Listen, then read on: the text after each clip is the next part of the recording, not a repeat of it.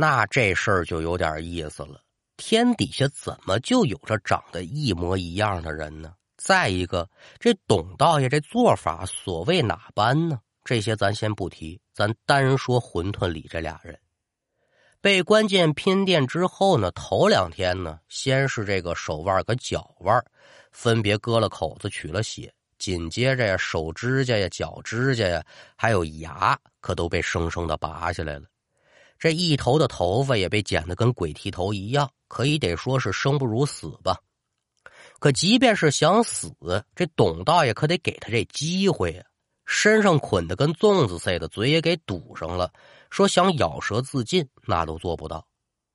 而跟这些日子里呢，俩人就发现，之前还痴痴傻傻那两个人呢，慢慢的可有精气神了。你要不瞧这肤色，从行为举止上来看，跟两个人还真就是不差嘛。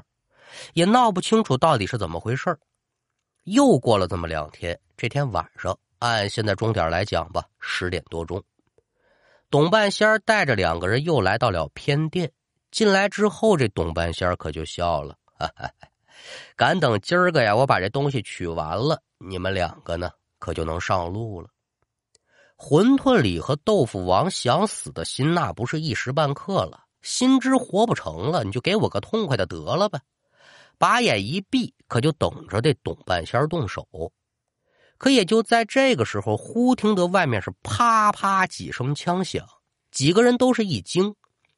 馄饨里睁开眼一瞧，就见董半仙是面生怒容，开口骂道：“说他娘的，眼看着就要大功告成了，你们这一群的废物啊！”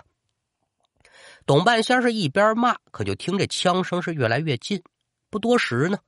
就见几个身上挂彩的兵丁跟着一个军官闯进来了，说：“道爷呀，你要再不出手，我们可交代在这儿了。”董半仙脸色一变：“哎呦，长官莫急，虽说还差这最后一步，但是仅凭现在也能扭转局势了呀！哎呦，那您就别废话了，外面攻上来了。”董半仙是连忙点头，对着身边的馄饨里和豆腐王，口中是念念有词啊。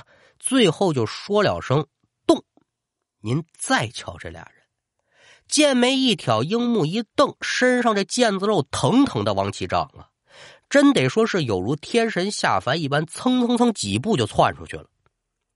而此时外面的脚步声音响亮，具体发生的是啥，里面的人瞧不见。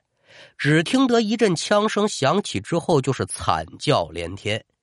约么也就一炷香的功夫，这外面老安静了。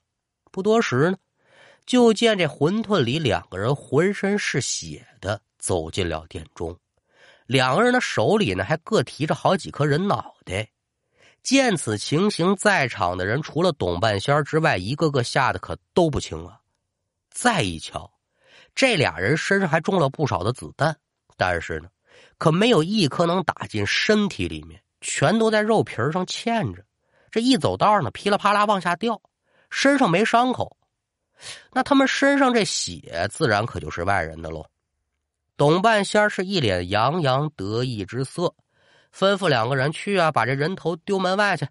然后这俩人可就规规矩矩的按照道爷的话照做，回头呢。又在自己身边站好，我说：“长官呢？瞧见没有？这二人的实力您可是瞧见了。如果当初许下承诺可以兑现的话，假以时日，我保你做着一方的人王地主。哎呦，放心吧，道爷，我说到做到。可凭这两个人助我一方割据，怕是不能够吧？哎，这是自然的了。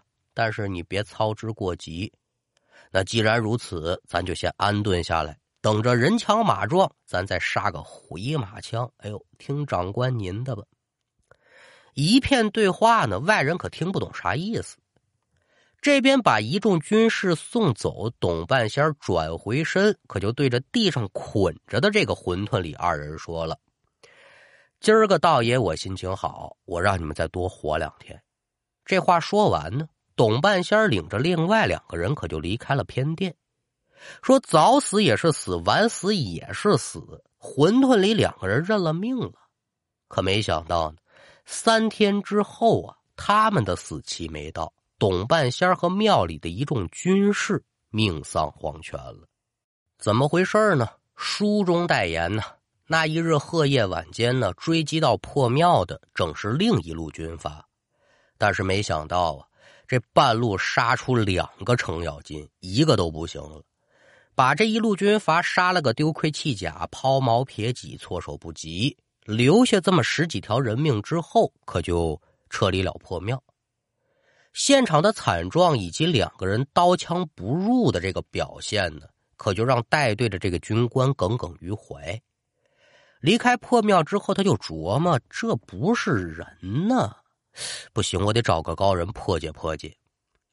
过去有这么一句话呢，来形容道士，叫什么呢？乱世下山救世，盛世归隐山林。那个年月游方救世的道士还真就不在少数，那真就让这军官呢碰上这么一位道爷。天下之事原本如此嘛，无巧而不成书。道长听完军官的描述，当下就确定了这事儿啊，跟那董半仙有关系。为什么这么说呢？巧了，这董半仙董道爷是这位道长的师弟，只接因修炼邪法被逐出了师门。下山之后，这董半仙凭借着邪法就勾结恶霸军阀，为非作歹。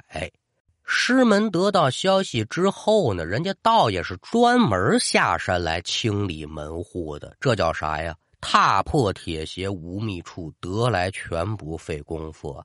找你老小子这么费劲，没想到刚到南京城就遇上这军官了，人家就把这事儿告诉给我了。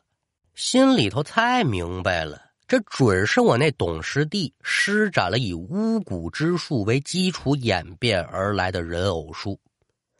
这个人偶术啊，道长从董半仙身上搜到的日记上看过。就是拿这坟头土混合这阴年阴月阴时出生人的精血塑成泥人再配以泥人效仿本体者的四肢、精血、指甲、头发，还有心脏，能达到与本体同等的一切举动。说简单点吧，按科学的话来说，这玩意儿叫克隆。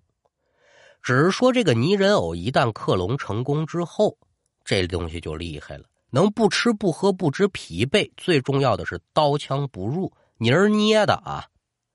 那既然已经找到这董道爷的下落了，徒增这么多条人命，这道长自然是不能放任不管呢。趁着月色，带着众军士一路可就攻入了庙中。活人之间的争斗那是好解决的，谁人多枪多，谁的胜率可就更大。这边把庙中的人都解决完了，剩下的可就是这两个泥人偶了。